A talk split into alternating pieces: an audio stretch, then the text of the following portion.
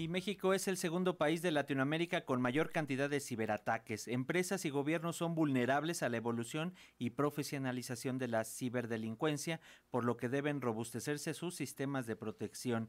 Pero bueno, también la ciudadanía somos aún más vulnerables a este tipo de ataques y más en estas fechas entre compras en línea, los regalos, lo que solicitan niñas, niños y adolescentes. Y para eso le agradecemos al doctor Salvador Guerrero Chiprés, el presidente del Consejo Ciudadano para la Seguridad y Justicia de la Ciudad de México, que nos tome la llamada para platicar del tema. ¿Cómo estás, doctor? Bienvenido, buen día. Buen día, qué gusto saludarte y también a tu audiencia. Te deseo muchísimo gusto a ti y a tu equipo. Eh, perdón, muchísimas felicidades por este año que se inicia.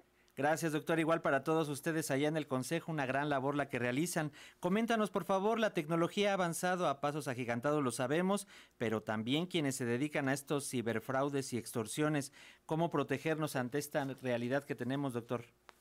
Bueno, primero entender un poquito que hubo durante estos eh, ya tres años un desplazamiento velocísimo de los delincuentes, de los depredadores patrimoniales, que nosotros llamamos depredadores digitales aquí en el Consejo Ciudadano, y que se trasladaron precisamente a ese entorno en el cual es posible, pues al mismo tiempo, sí movilizar las mercancías, los servicios, las relaciones entre las personas, pero también se abre una puerta de vulnerabilidad. Y algunos datos para poner en este contexto y después pasar a la, a, la respuesta específica de tu pregunta, pues señalar que tenemos en lo que va de este año que está terminando 8.023 reportes.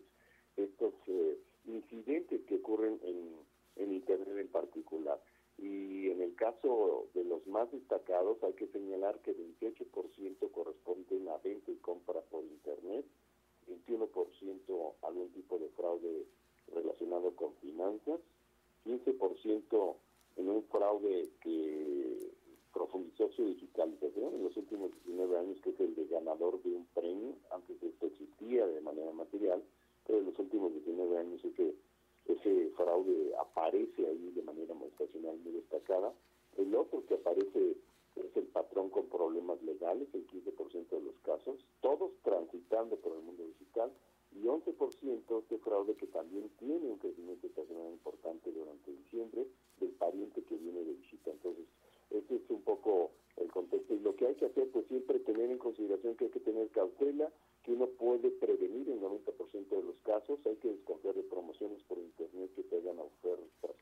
Eh, está muy lejos del promedio del mercado, no enviar dinero en efectivo ni hacer transferencias, nunca proporcionar el número de tarjeta de crédito, de bancos, de línea, y pues sí, he desconfiado ante ofertas y promociones que tienen rasgos que no pueden, eh, digamos, verificarse de manera inmediata o material. Y también las redes sociales, doctor, vemos de repente grandes ofertas que parece que nos van a llevar a descuentos increíbles y la realidad es que nos están robando los datos. Así es, en ese caso, pues no dar clic a enlaces emergentes o descargar archivos que pues, no tienes tú seguro cuál es la cadena de procedencia, ¿verdad? Porque pronto tenemos una especie de adicción eh, cada vez más profunda, creo yo, en todas las generaciones.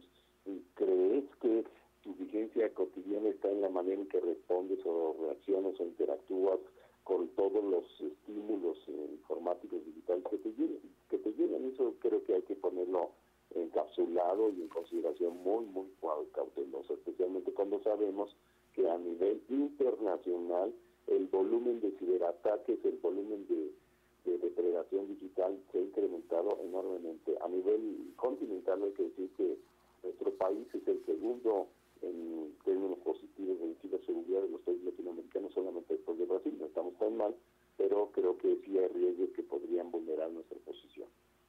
El doctor del Consejo nos dio algunas cifras también, algunos datos sobre eh, lo que piden niñas, niños y adolescentes en esta época navideña y de Reyes Magos, y son los videojuegos, y muchos de ellos también ya se, se juegan en línea, y también por ahí nos piden datos que hay que tener cuidado.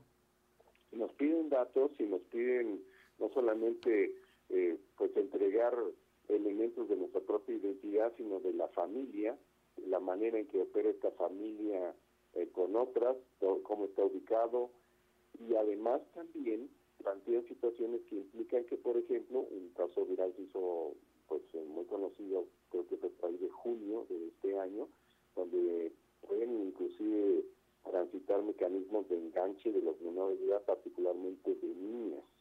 Ellos se introducen, por ejemplo, en el caso de los videojuegos, lo sabemos en el Consejo Ciudadano y hemos reportado a las autoridades federales pertinentemente, así como a las locales.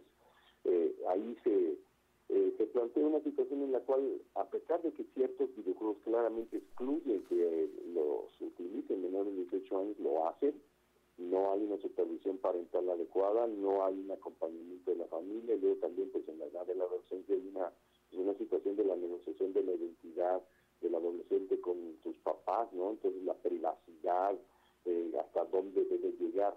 Nosotros consideramos que eso hay que tenerlo muy en cuenta, hay que revisarlo, cada quien debe comunicarse con los integrantes de su familia, revisarlo, porque no solamente son datos, sino que pueden sacar a una persona y que puede estar introduciendo un vehículo con una persona que le lleva 30 años y que es su confidente gracias a la interacción que obtuvo por los videojuegos. Así que hay que tener mucho cuidado.